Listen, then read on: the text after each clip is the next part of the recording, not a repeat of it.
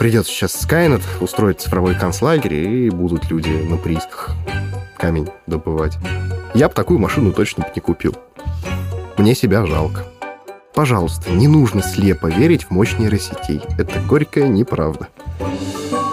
Всем привет! Меня зовут Илона Жабенко, в эфире Петербургский политех, и вы слушаете подкаст «Переведи на человеческий». В этот раз в рамках Года науки и технологий поговорим об искусственном интеллекте. Илон Маск как-то сказал, цитата, «С помощью искусственного интеллекта мы вызываем демона». Действительно ли искусственный интеллект представляет угрозу человечеству? А как же те бонусы, которые он дает? У него нет эмоций, он не устает, да и много чего еще. Сегодня в этом будем разбираться с Федором Кондратенко. Федор – научный сотрудник Высшей школы теоретической механики, а еще учится в этой же высшей школе по направлению механика и математическое моделирование. Федор, добрый день. День добрый. Федор, ну вот вроде бы все знают, что такое искусственный интеллект, а где в обычной жизни мы с ним сталкиваемся? И подозреваем ну, ли мы об этом? Вообще-то с искусственным интеллектом, ну если быть точным, с нейронными сетями, в своей жизни мы сталкиваемся почти везде. Банально адаптивное управление светофорами. Это же тоже нейронные сети. В зависимости от времени задержки между красным и зеленым сигналом меняются. А так он почти повсюду. Почти сейчас во всех современных мобильных приложениях есть какая-нибудь нейронка, которая что-то элементарное, да и делает. Но вот банально есть нейронки для сведения музыки. Музыканты пишут трек, загружают его, нейросеть им его красиво сводит, и им не нужны все эти услуги по обработке музыки. А Сири и Алиса — это нейронные? Сири и Алиса, там все очень интересно. Да, безусловно, нейронные сети там есть. Банально нейронная сеть, которая распознает вашу речь и переводит ее в текстовый язык. Ну, в смысле, из речи в текст. Потому что для машины ваша речь записанная – это ничто иное, как просто некий звуковой сигнал, который она не сможет адекватно обработать. А ей же нужно из вашего запроса понять ваши намерения и что вы вообще хотите. Поэтому первая нейросеть декодирует это все в текст, а дальше уже работает комплекс нейросетей, который распознает так называемые интенты, намерения. То есть, что пользователь хочет получить. А дальше уже с помощью детерминированных алгоритмов на каждый интент выдается определенный ответ или совершается действие. Вот вы сказали, а, э, сделали особый акцент, искусственный интеллект отделили от э, нейронных сетей. Расскажите, пожалуйста, в чем разница? С моей точки зрения, искусственный интеллект – это программа, которая пишет сама себя. Угу. Нейронная сеть в классическом понимании этого термина есть ничто иное, как математическая функция – Пусть многомерная, нелинейная, но это математическая функция. Да, она способна к обучению, то есть с помощью формулы обратного распространения ошибки, например, и некой обучающей выборки, мы можем подобрать веса и коэффициенты в этой функции так, чтобы она наилучшим образом соответствовала этой выборке. Но все равно это ничто иное, как простой математический объект, функция. И вот, знаете, меня всегда настораживает такая я бы сказал, слепая вера человечеству в нейронные сети. Якобы они могут все. Это не так. Могу даже привести интересный пример. Конечно. Ну вот представляете, вы хотите сделать так, чтобы у вас корабли в море автоматически расходились. Ну вот, чтобы ваше судно видело остальные суда и по правилам международным ну, там же есть тоже правила, как ПДД. Конечно. МППСС угу. называются, чтобы там корабли разошлись. Идея прекрасная. Можно ли для этого использовать нейронную сеть? Ну, наверное, да. Нет. Почему? Очень просто. Для того, чтобы нейронную сеть вам обучить, если мы не говорим про reinforcement learning, это обучение с подкреплением, про это я немного попозже упомяну, нам необходимо предусмотреть весь набор тестовых ситуаций. То есть предусмотреть все-все-все ситуации, которые могут случиться в открытом море. А что будет, если вы какую-то ситуацию забудете? а если корабль... это новое физическое явление, например, не цунами, не торнадо? Нет, я говорю сейчас про ситуацию с другими кораблями. Ага. Если вы какую-то ситуацию не учтете или какой-то класс ситуаций, корабль с нейронной сетью, попав в эту ситуацию, поведет себя непонятно как. И никто не сможет сказать, как он себя поведет. Вот в чем проблема. Ну а если поставить над этой нейронной сетью контроль человеком? А смысл тогда делать беспилотный корабль, если там будет контролирующий человек? Философский вопрос. Я не очень разбираюсь э, вот в авиастроении, судостроении, да, но говорят же, что э, самолеты сажают на автопилоте, и, в принципе, паромы, которые большие ходят, э, тоже ходят на э, каких-то автопилотах, а человек просто руководит, и, я, насколько я понимаю, стыковка, да, от, отплыв стыковка не и приземление. Спорю. Но смотрите, с самолетами все сильно проще. У вас всегда есть центр контроля воздушного движения, который говорит, борт такой-то, высота такая-то, эшелон такой-то, борт такой-то, летите вот там, условно. И из-за этого все самолеты расходятся. В море у вас такого центра управления движением нет. И вот идете вы, а вам навстречу идет какой-нибудь танкер. И вы не можете набрать диспетчера и сказать, а что нам делать? Вы должны сами между собой по правилам разойтись, как при вождении автомобиля. Угу. Вот автопилот есть. Угу. Но это называется удержатель курса. То есть мы просто положили корабль на курс, и он держит заданный курс, заданную скорость. Угу. Но разойтись с другими кораблями автоматически он не сможет. И что делать? Писать детерминированный алгоритм, который точно будет работать. Мы будем знать, как он отработает при конкретных ситуациях. То есть вот пример задачи, где нейронные сети не особо применимы. Угу. А если говорить об искусственном интеллекте и человеческом интеллекте, какие сходства и различия можно выделить? Хм, вопрос очень хороший. С моей точки зрения, человеческий интеллект в первую очередь имеет важную эмоциональную составляющую. То есть все-таки эмоции, я думаю, вы с этим согласитесь, оказывают огромную роль на принятие нами решений. Безусловно. Мы не можем беспристрастно, как машина, анализировать обстановку и принимать логически обоснованные выводы. Это, кстати, печально. Для вас как ученого. Да. Ну и, наверное, что самое забавное, так это то, что человеческий интеллект способен нести ответственность. То есть перед тем, как сделать какое-то решение, он думает о том, какие последствия за этим пойдут и что в итоге произойдет. Искусственный интеллект об этом не думает. Он просто принимает решение, руководствуясь какими-нибудь там принципами. Ну, например, минимизировать ущерб. Решение принято, принято. Что будет дальше, его не волнует. А разве не человек закладывает э, алгоритм действия в искусственный интеллект? То есть это не ответственность в итоге все равно человека, только опосредованная. Ну, знаете, очень сильно опосредованно. Давайте я вам интересный пример приведу. Есть такая тема, называется reinforcement learning, обучение с подкреплением.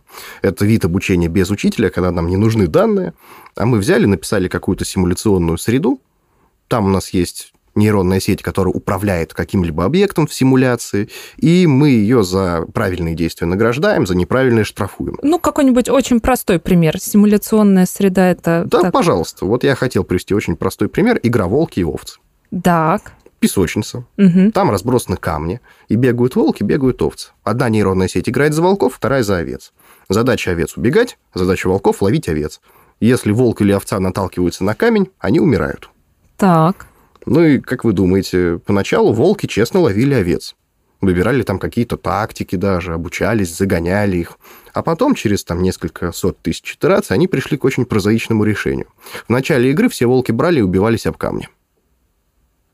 Почему? А потому что с точки зрения нейронной сети и вот этого вот искусственного интеллекта, назовем его так, оптимальным решением для того, чтобы получить минимальный штраф, стало убиться в самом начале игры. Угу. То есть они поняли, что бегать за овцами долго, смысла особого нет, все равно они в конце умрут от голода, потому что овцы закончатся, поэтому зачем тянуть? Умрем сразу. Ну, в этом есть опасность э, для человечества, если такие штуки будут э, применяться. Вот, видите, и как бы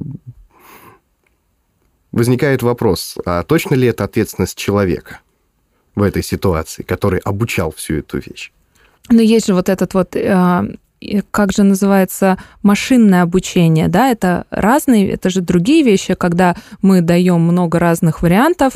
Вот э, мы записывали подкаст с Александром Клюжнюком, и он мне на примерах э, собачек с котиками, что мы, значит, показываем много собачек и говорим, да. что собака, котики, угу. э, и когда мы показываем утку, система... Она скажет, что это либо собачка, либо котик. Да. Вот это вот пример, кстати, когда мы не заложили определенную ситуацию, и система не знает, что делать. Угу. И мы с вами не сможем сказать, она скажет, что утка – это собака или кот. Угу. Это вот, к примеру, с кораблями. Да, и, ну, это же мы закладываем человека, а, обучает эту систему, и мы можем... Мгм. Одно дело обучает, а вот в том процессе reinforcement learning человек в самом начале только пишет функцию, которая вознаграждает за правильные действия, Мгм. и функцию, которая штрафует. Мгм. А дальше он это все запускает и уходит пить кофе. В этой симуляционной среде алгоритм поначалу со случайными коэффициентами там управляет этим волком, получает такой-то штраф. И со временем, с симуляциями, он понимает, что вот за такое-то действие его награждают, а за такое-то действие его штрафуют. Я знаю, что в конце октября этого года в России подписали первый этический кодекс искусственного интеллекта. Что вы думаете о нем? С одной стороны, это правильно. Объясню почему. Сейчас есть огромные вычислительные мощности, и доходит до того, что банально отследить вас в толпе по видеокамерам и понять, что вы делали в определенный момент времени, не составит труда. И с моей точки зрения это не совсем этически хорошо. Плюс, опять же, мы не можем с вами совершенно спокойно взять и допустить искусственный интеллект, ну вот хоть, например, к проведению операций. Опять же, там нужен пока еще человеческий контроль. В этом смысле кодекс – это бесспорно хорошо. Но, с другой стороны, введение этого кодекса будет ограничивать разработку искусственного интеллекта и в целом вот решений на нейронных сетях в этих областях, которые там были описаны. И это не совсем хорошо. Потому что за границей такого этического кодекса нет, и они будут в этих областях активно исследовать и Можно ли сказать, что а, вот новый кодекс, который приняли, он, ну, более а, расширенная история с а, тремя законами робототехники Айзека Азимова? Вот кодекс из 33 пунктов состоит, а у Айзека Азимова, ну, там основной посыл из этих трех законов, там, правда, четырех, есть еще нулевой закон, да, что робот не должен принести вред человеку. Можно так сказать о новом кодексе или там есть какие-то... Можно сказать, это вот действительно ограничение искусственного интеллекта, чтобы не допустить его туда, где он может очень сильно навредить. А, И вот э, в связи с этим слышали вы об исследовании, которое было проведено в Массачусетском э, университете Moral Machine, моральная машина. А, Если слышали, то расскажите, пожалуйста, вкратце нашим слушателям, о чем оно.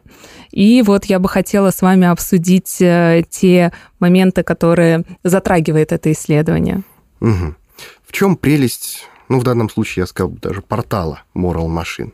Вы туда заходите, и там есть огромное количество тестов, где искусственный интеллект постоянно ставится в такой вот морально неоднозначной ситуации.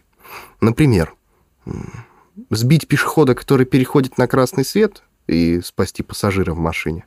Либо же влететь в бетонный блок, спасти пешехода, но убить пассажира. И вот как раз-таки предлагается всем на вот эти вот вопросы, условно говоря, отвечать. В целом, идея очень хорошая. Результаты получаются порой очень противоречивые.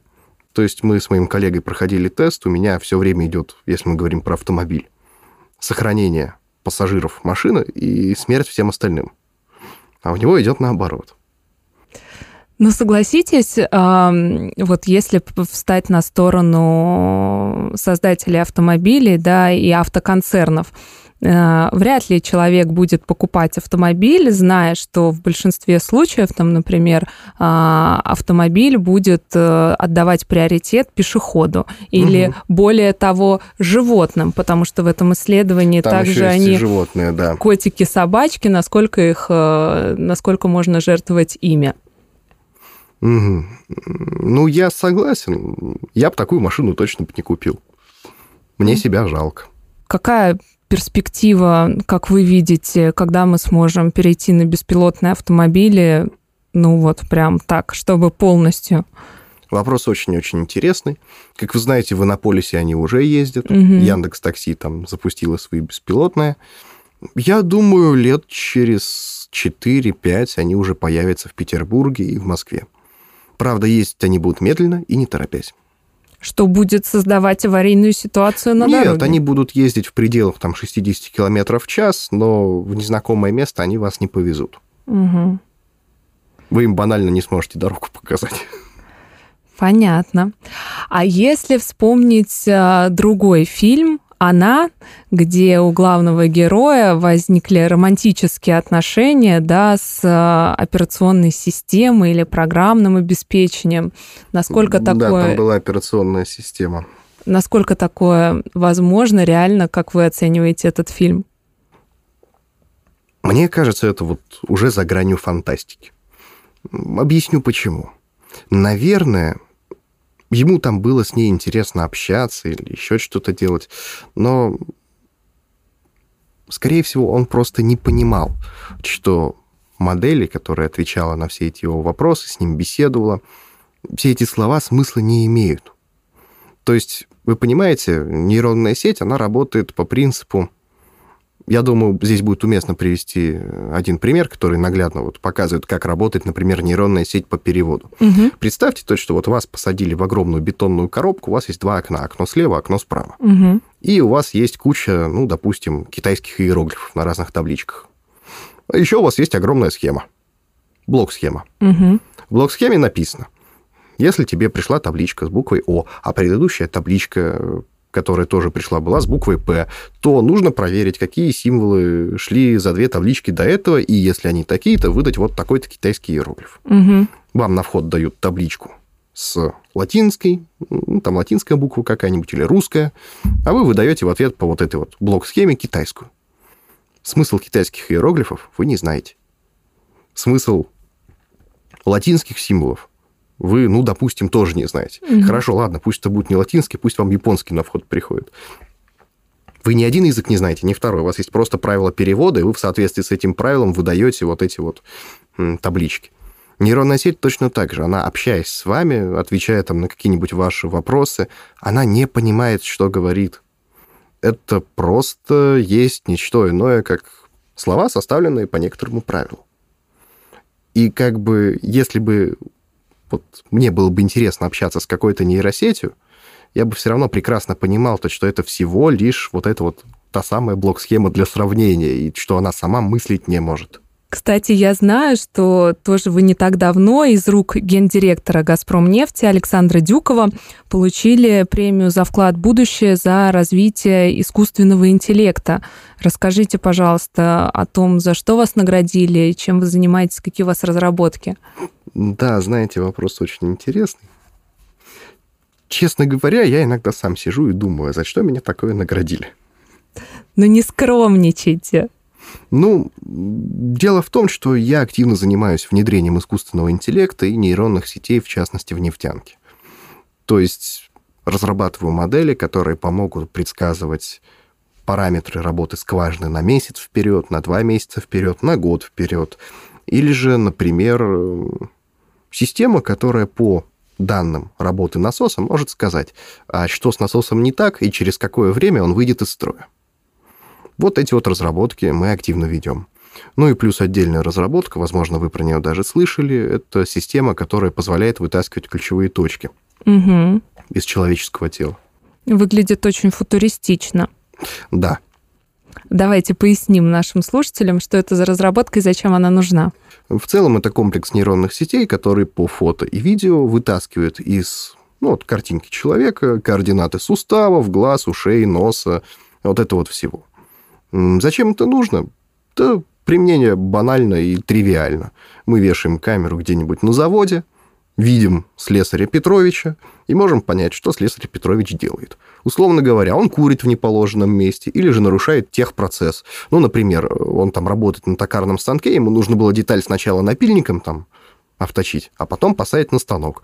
Он решил ее сразу поставить на станок, не обточив напильником.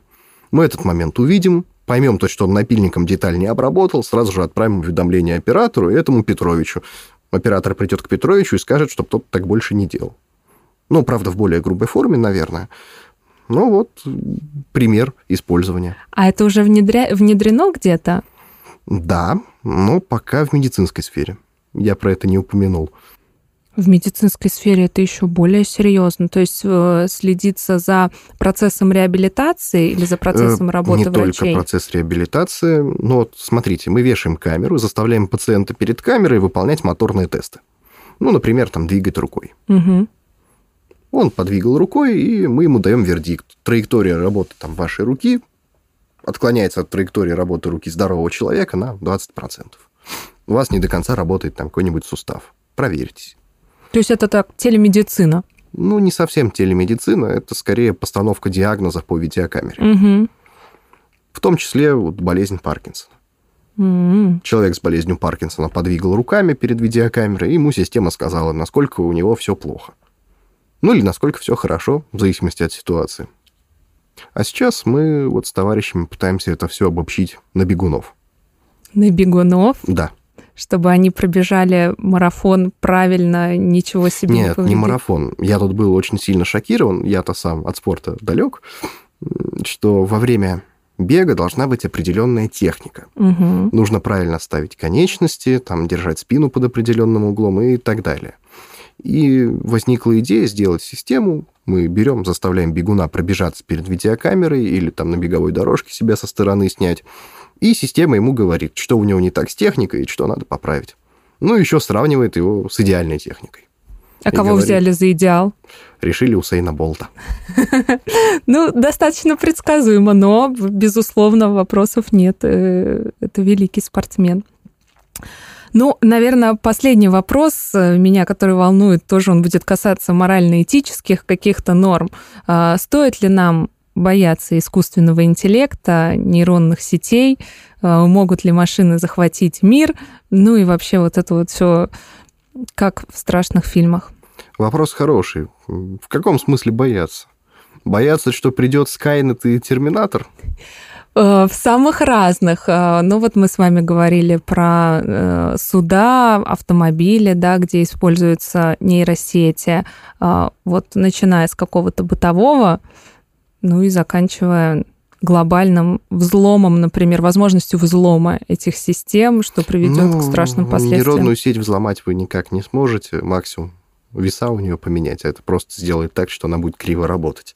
Я бы боялся не до конца обученных нейросетей где-то, вот знаете, как раз-таки в беспилотных автомобилях или еще где-то. Всегда, вы же понимаете, там работает вероятностный подход. Он правильно детектирует ситуацию с некоторой вероятностью. Да, она близка к единице, но это не единица. А то, знаете, есть у меня знакомый, который прям противник искусственного интеллекта. Он считает, что мне вообще нужно завершить все эти разработки, потому что тут придет сейчас Скайнет, устроить цифровой концлагерь, и будут люди на приисках камень добывать. Так, а вы ему что на это отвечаете? Я ему на примерах показывал свои нейронные сети и объяснял то, что они не настолько умные. Они банально вот лиса переставить с одного человека на другого не до конца могут. Ну, вернее, как могут, но там страшно получается. Почему э, у искусственного интеллекта в большинстве случаев женский голос или женское лицо? Ну, то есть, например, Сири, Алиса, там ну, почему есть нельзя? тут у меня одна идея. Вот знаете, я когда летал на самолетах, Мгм. на военных самолетах, на отечественных и на американских есть голосовой информатор. Так, То есть что вы думаете, каким голосом говорит информатор? женским, Да. чтобы спокойнее было пилотам. Нет, просто знаете, когда женский голос, он, во-первых, лучше воспринимается за счет более высоких частот, более отчетливо, скажем так. А во-вторых, ну вот обычно на женский голос реагирует сильно лучше, чем на мужской. Если вы посмотрите статистические исследования, люди воспринимают женский голос как более дружелюбный, нежели чем мужской. Вот поэтому... А, ну, плюс еще для пилотов женский голос в воздухе – это всегда эффект неожиданности. Но они редко слышат. Ну, как правило, да, среда, конечно, мужская, и поэтому Да. они с большей вероятностью услышат и не подумают, что это условно белый шум. Да, да. А вот Сири и Алиса, скорее всего, женские, чтобы на них лучше обращать внимание, более дружелюбно к ним относиться. Ну и вот так, знаете, еще с времен первых игр пошло, что у нас всякие искусственные интеллекты, помощники всегда женские. В общем и целом мы с вами поняли, что искусственный интеллект — это э, влияние, безусловно, неоднозначное. Еще много есть не только технических э, вопросов, да, но в том числе и морально-этических. Но э, мне кажется, что и ученые, и правительство движутся к тому, чтобы их разрешать, и поэтому мы можем верить в светлое будущее. Я надеюсь. На этой позитивной ноте я предлагаю нам с вами закончить. Федор, спасибо вам большое за интересный разговор, за э, интересные примеры. А, очень рада была с вами пообщаться. Вам тоже большое спасибо. Ну и в завершение слушателям я хотел бы сказать только одно. Пожалуйста, не нужно слепо верить в мощь нейросетей. Это горькая неправда. Вот, запомните и запишите себе где-нибудь. А это был подкаст «Переведи на человеческий». Всем пока!